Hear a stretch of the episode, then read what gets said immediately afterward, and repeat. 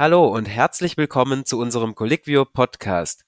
Heute mit einer neuen Folge unserer Reihe Betrug in der Medizin. Wir freuen uns, dass Sie wieder mit dabei sind.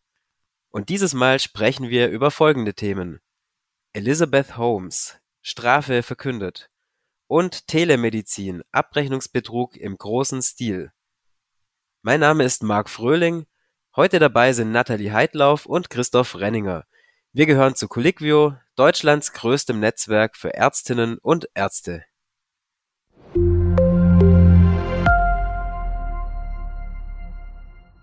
Schon seit der ersten Folge unserer Podcast-Reihe verfolgen wir den Fall von Elizabeth Holmes. Zur Erinnerung, die frühere Milliardärin behauptete mit ihrem Unternehmen Theranos Bluttests zu revolutionieren, doch die Geräte haben nie wirklich funktioniert. Nach langen Verhandlungen wurde nun das noch ausstehende Strafmaß verkündet. Christoph, wie ist dieser doch spektakuläre Betrugsfall am Ende ausgegangen? Bereits im Januar war Holmes ja in mehreren Fällen des Betrugs von Investoren schuldig gesprochen worden. Wie du erwähntest, die Verkündung des Strafmaßes stand jedoch noch aus. Dieses wurde nun im November verkündet und Elizabeth Holmes muss tatsächlich für elf Jahre und drei Monate ins Gefängnis. Folgte der Richter Edward Davila in San Jose bei seinem Urteil eher der Anklage oder der Verteidigung? Die Staatsanwaltschaft hatte sogar 15 Jahre Haft gefordert. So ganz so weit ging das Urteil dann nicht. Theoretisch wären maximal 20 Jahre aufgrund der Verurteilung möglich gewesen. Das Urteil ist aber weitaus härter, als die Anwälte von Holmes gefordert hatten. Sie plädierten auf höchstens 18 Monate Haft und das bevorzugt als Hausarrest. Und gab es äh, über die Haftdauer hinaus noch weitere Forderungen der Staatsanwälte? Ja, sie forderten zudem 804 Millionen Dollar Schadensersatz. Das wurde etwa der 1 Milliarde Dollar entsprechen, die Holmes bei bekannten und einflussreichen Investoren eingesammelt hatte. Zum Beispiel bei den Walmart-Eigentümern oder dem Medienmogul Rupert Murdoch. Hier steht die Entscheidung noch aus, aber Holmes ist wahrscheinlich eh nicht in der Lage, dies zu bezahlen.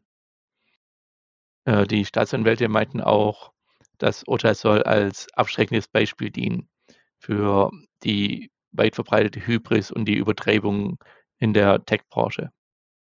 Laut Staatsanwalt Robert Deitch war der Fall Theranos einer der ungeheuersten Betrugsfälle im Silicon Valley. Welche Argumente brachte denn auf der anderen Seite Holmes Anwaltsteam zu ihrer Verteidigung vor?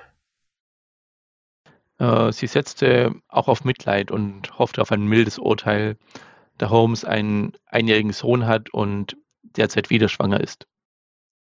Außerdem hätte sie es als Unternehmerin nur gut gemeint und selbst an ihre Vision der günstigen, einfachen Bluttests geglaubt. Außerdem legten die Anwälte auch 130 Briefe von Angehörigen, Freunden oder ehemaligen Kollegen vor, die Holmes als selbstlose Visionärin beschrieben. Sie betonten, dass von ihr keine Gefahr für die Gesellschaft ausgehe und der eigentlich Schuldige sei ihr früherer Geschäftsführer Ramesh Sani Balwani. Dieser habe sie in ihrer damaligen Beziehung, äh, die sie geheimerweise hatten, sexuell und emotional äh, ausgenutzt. Wie steht es denn gerade im Prozess von Sani Balwani? Er wurde im Juli ebenfalls schuldig gesprochen, sogar in zwölf Fällen von Betrug und Verschwörung.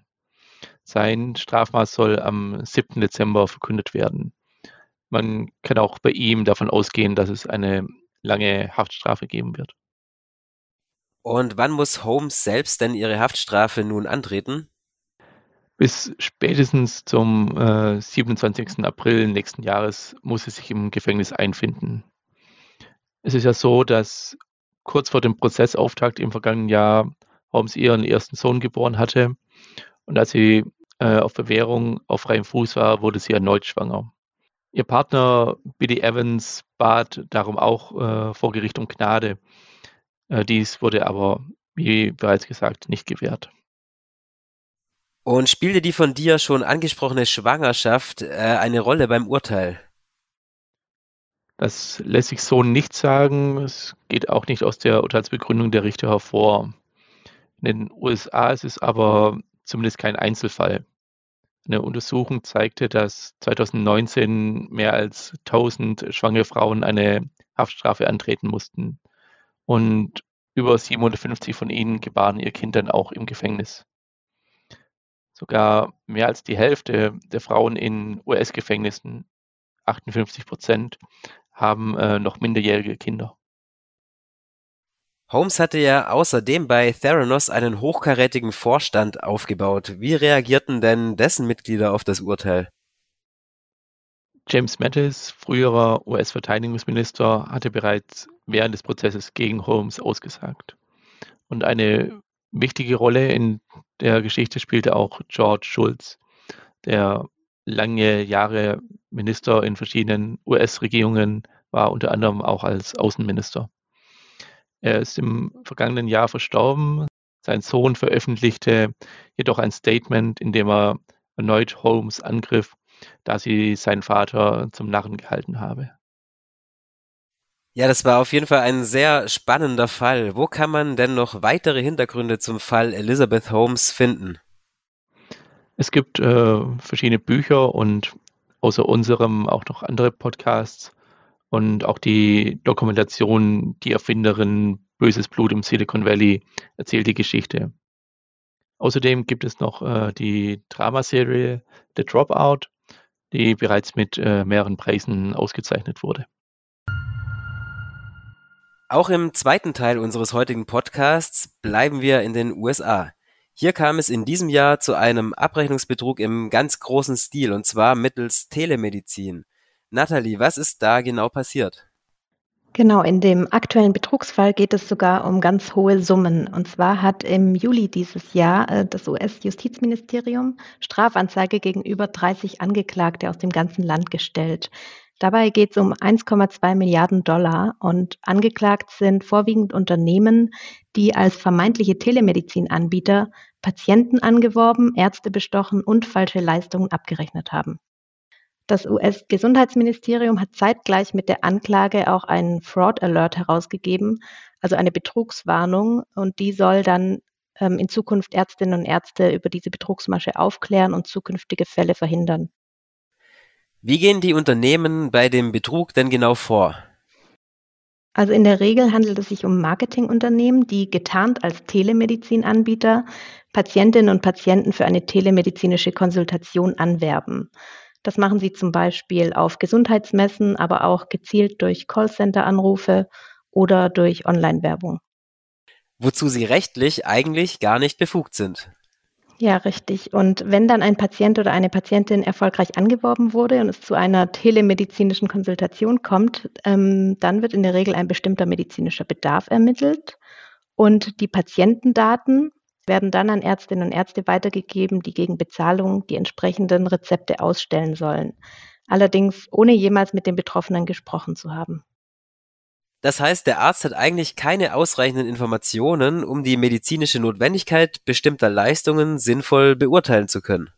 Ja, genau. Und er dürfte natürlich gar kein Geld von dem vermittelnden Unternehmen annehmen. Um es mal konkreter zu machen, wie es im Einzelfall abläuft, ähm, bei Hugh Deary, einem Arzt aus Michigan, war es so, dass er von einer Marketingagentur bzw. vermeintlichen Telemedizinagentur stapelweise äh, vorformulierte ärztliche Verordnungen erhalten hat. Interessanterweise wurden äh, allen Patientinnen und Patienten entweder eine Zahnspange verordnet oder ein Krebsgentest.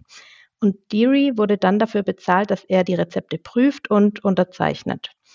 Er hatte zwar auch Zugang zu den aufgezeichneten Telefongesprächen, ähm, die zwischen den Telefonverkäufern und den Medicare-Empfängern, also den Versicherten, stattgefunden haben, aber er war vertraglich nicht dazu verpflichtet, das Material zu prüfen. Das heißt, er hat schlichtweg unterschrieben. Und das Unternehmen verkaufte dann die unterzeichneten Rezepte an die entsprechenden Hersteller. Also in diesem Fall waren es eben Hersteller von Zahnspangen und Krebsgentests. Und das Unternehmen stellte dann die Leistungen auch der staatlichen Krankenkasse Medicare in Rechnung, mit Verweis auf Deary als abrechnenden Arzt. Das heißt, in vielen Fällen haben Menschen eine medizinische Behandlung erhalten, die sie vermutlich gar nicht gebraucht hätten. Ja, die Betroffenen haben letztlich alle dieselbe Behandlung erhalten und auch keinerlei Nachsorge. Und die Krankenkasse hat die Kosten getragen und leider dadurch auch dazu beigetragen, dass sich viele Beschuldigte bereichert haben. Glücklicherweise ist der Betrug aufgefallen und da auch einige Ärztinnen und Ärzte angeklagt sind, dürfte es auch abschreckenden Charakter haben.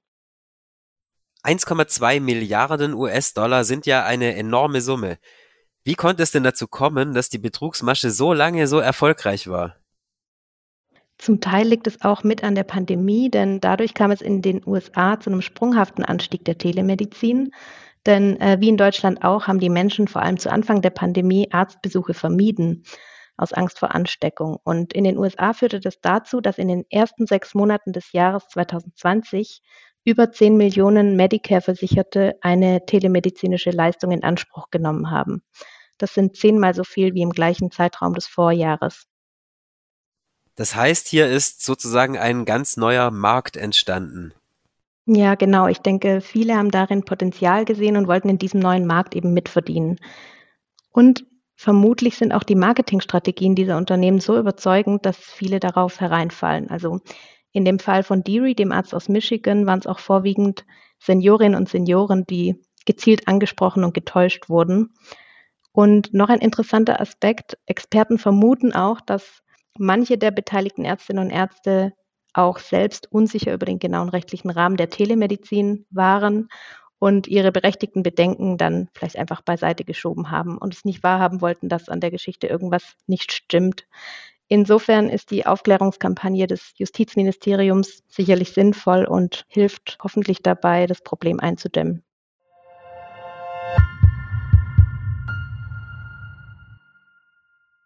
Das war's wieder für diese Woche. Die Quellen zu den hier vorgestellten Themen finden Sie unter diesem Beitrag verlinkt. Wenn Sie uns nicht verpassen wollen, abonnieren Sie uns gerne auf iTunes, Spotify, Amazon Music oder Deezer. Sie sind Arzt oder Ärztin und noch nicht bei Colliquio registriert? Dann melden Sie sich gerne kostenlos an und lernen die Plattform kennen. Dieser Podcast wird produziert von der Colliquio Medizinredaktion. Aufgezeichnet wurde am 30. November 2022. Redaktion Nathalie Heidlauf, Christoph Renninger und Marc Fröhling